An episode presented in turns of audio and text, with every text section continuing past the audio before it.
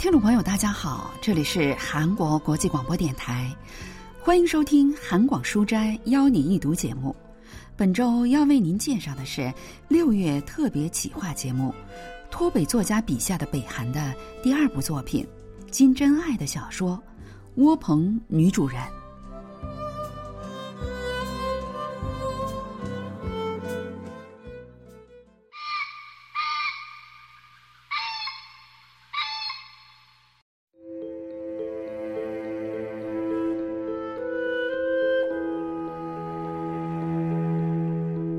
经是早上了，后山野鸡的叫声打破了寂静。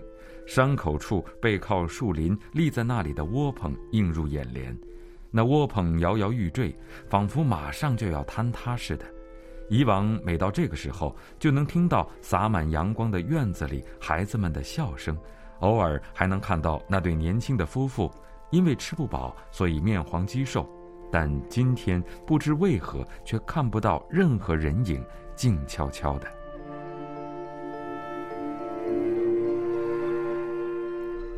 窝棚女主人的作者金真爱，一九六八年出生于北韩青津，曾是咸镜北道作家协会文学小组的成员。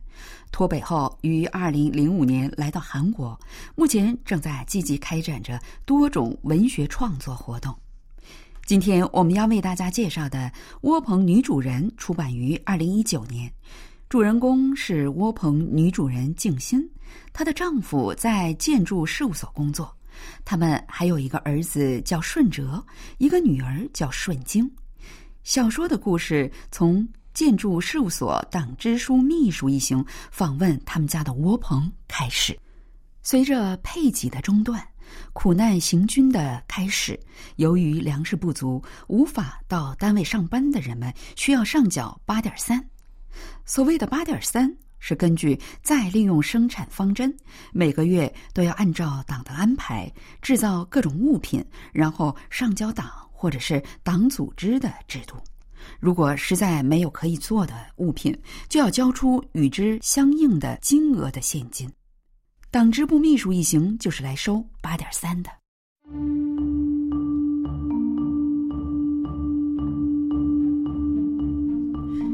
去年的庄稼几乎没有收成，地窖里怎么会有土豆啊？你看看那儿，今年土豆种子就那些了，根本不够种，得再买些才行呢。那，你是说有钱买种子，没钱上交吗？是这个意思吗？哎呀，秘书同志，真的没东西可交啊！您就行行好吧，下个月我们一定交。那你去别人家借点，下个月还不就行了？如果真凑不到钱，就把那土豆种子交了吧，我按市价给你算。天哪，你现在是要强行抢东西吗？不是说党是母亲吗？哪有孩子们饿着肚子还要抢他们东西走的母亲呢？居然连马上得播种的土豆种子也要抢吗？那你是不交了吗？好吧，不交就不交。不过你告诉你丈夫，让他明天马上去挖坑道吧。乐山坑道是一个军事坑道，需要赤手空拳拿着镐头把岩石挖出来，不仅辛苦，还很危险，而且提供的饭菜也很糟糕，经常会有人命事故发生，所以没有人愿意去那里。原本态度很强硬的静心，无奈的垂下了眼睛。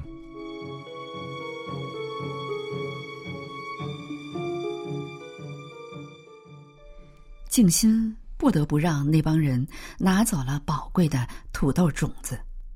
党支部秘书用强行收走的土豆种子换了酒喝，静心实在是气不过，睁着眼睛翻来覆去，一夜没睡着。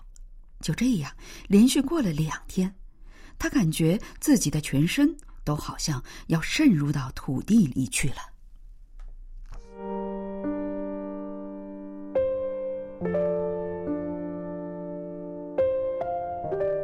这就是快要死了的征兆啊！静心开始明白为什么人们会说连死的力气都没有了，但是他什么都做不了。也许是因为种下土豆勉强维持生计的希望消失了，又好像是因为干脆把土豆芽挖掉，用铁锅煮熟，久违的大吃一顿的希望化为了泡影。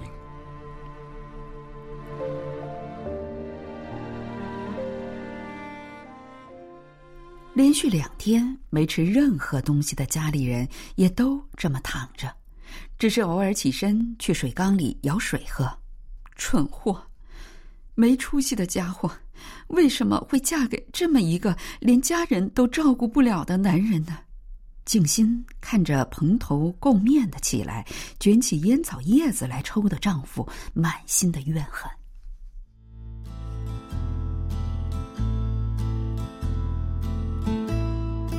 静心想起了十年前结婚的时候，饿着肚子行了一整天的礼，直到回到新房才把新郎带回来的一整只鸡一扫而光的事情。新郎虽然喝得酩酊大醉，但还是惦记着安安静静的坐在大桌旁什么都没吃的新娘，于是带回来一只鸡。因为醉得太厉害，他进了新房后倒头便睡，连新婚之夜都丢在了脑后。静心则狼吞虎咽地开始吃鸡，根本没有想到要把灯关掉，因为是农村的房子，所以窗户上糊着窗户纸。他全神贯注地吃着鸡，连外面有人用蘸着唾沫的手指捅破窗纸，嘻嘻哈哈地看着都不知道。不出所料，第二天一大早，吃了整整一只鸡的新娘便传遍了整个村子，别提多丢脸了。虽然羞得面红耳赤，但静心并不后悔。这个世界上，女人一个人吃掉一只鸡的机会哪里还会有？女人们只是吃点玉米饭、锅巴粥罢了。而自己结婚第一天就实现了饱餐一顿的愿望，那时那美味的香气四溢的情景又浮现在静心的脑海里。吃掉一整只鸡的记忆仅仅是回忆而已。村子里每天都有葬礼举行，静心感觉很快就要轮到自己了，心里既惊慌又害怕。你这疯女人，笨家伙，天下最坏的女人，你还配当娘吗？孩子们都快饿死了，这时候还讲什么贞操节气，讲什么自尊？你可真是够蠢的。跟饿肚子相比，你这身子算得了什么？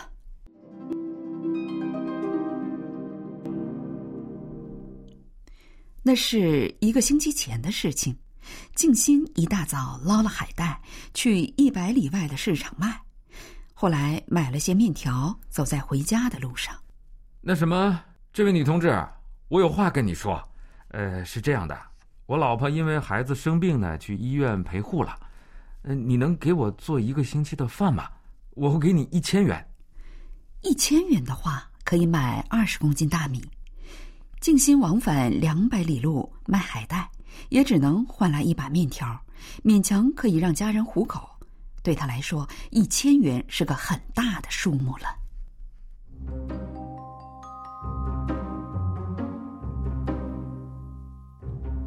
大叔啊，只是做饭。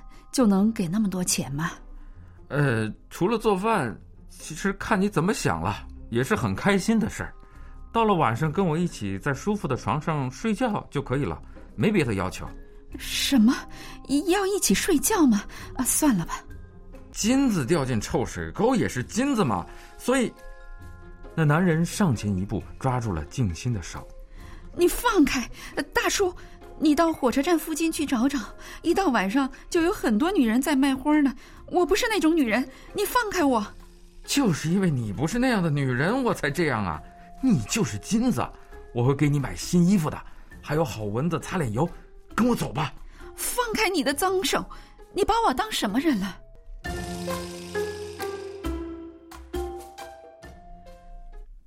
静心一阵后悔。如果接受了那男人的建议，家里人也不会落到这个地步。她发现孩子们和丈夫都怪怪的，即使使劲儿的摇醒他们，也不过只是微微张开下眼睛。看来是熬不过今晚了。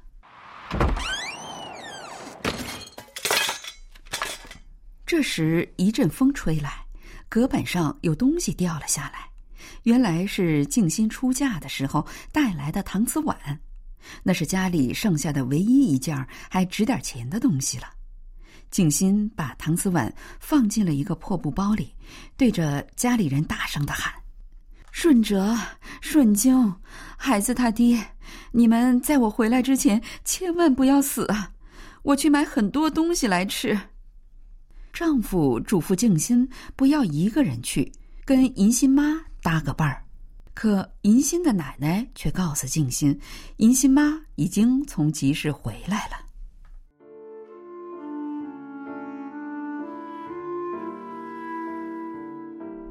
应该明天还会去，顺哲妈，你也明天再去吧。不行啊，我必须今天去，我先走了。顺哲妈急着去市场要干什么呀？唉，我要去卖这个搪瓷碗。搪瓷碗吗？为什么要卖呢？银心的奶奶走过来，打开布包。他知道那是静心嫁过来的时候带来的嫁妆，老奶奶吃了一惊，看着静心。静心知道老人家是什么意思，不得不把要卖搪瓷碗的原因告诉了他。不过家里人一直在吃野菜粥，这两天已经只能喝水来充饥的事情，实在说不出口。一阵伤心涌上心头，静心忍不住哭了起来。这是怎么回事啊？我们居然不知道你们家没粮食吃，受了这么多苦，哎，你怎么不说啊？现在这年头，不是说远亲不如近邻吗？老奶奶含着泪水这么说，静心哭得更伤心了。这样吧，你先把我们家的玉米拿去，在我家吃的东西都吃光之前还回来就行了。您救了我们全家，谢谢您了。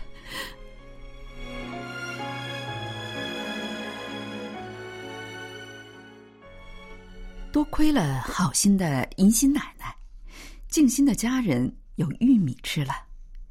文学评论家全少英介绍说。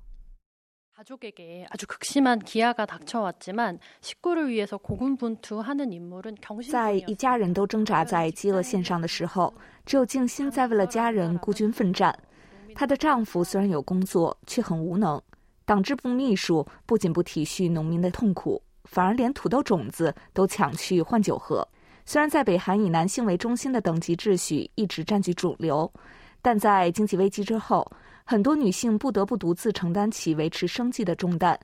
小说中静心这个人物就是这类女性苦难和意志的代表。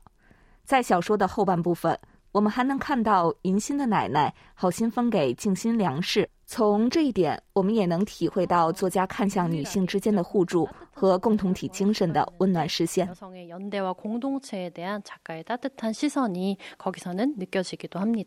静心背着一袋玉米跑着回到家里，他急急忙忙把袋子放在地上，没想到解开口袋的时候，一不小心呼啦啦把玉米撒了一地。这时，孩子们和静心的丈夫慢慢的爬了起来，手忙脚乱的捡起玉米粒儿就往嘴里塞，屋子里只剩下他们狼吞虎咽、咯吱咯吱咬玉米粒儿的声音了。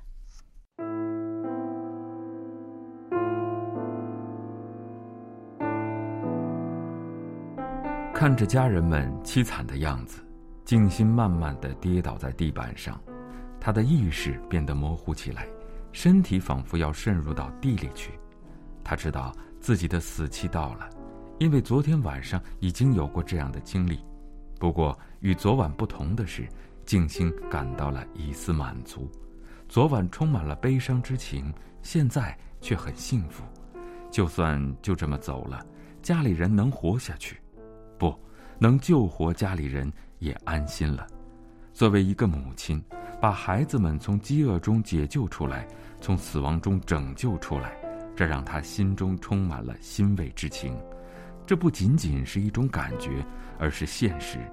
家人们连妈妈、妻子正在死去都不知道，他们只看到眼前的玉米粒，那是可以活下去的希望。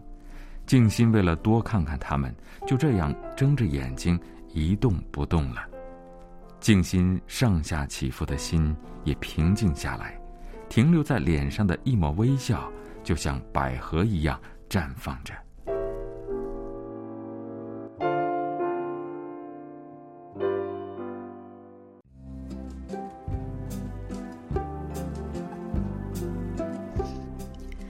朋友，今天的韩广书斋邀你一读节目为您介绍了六月系列节目。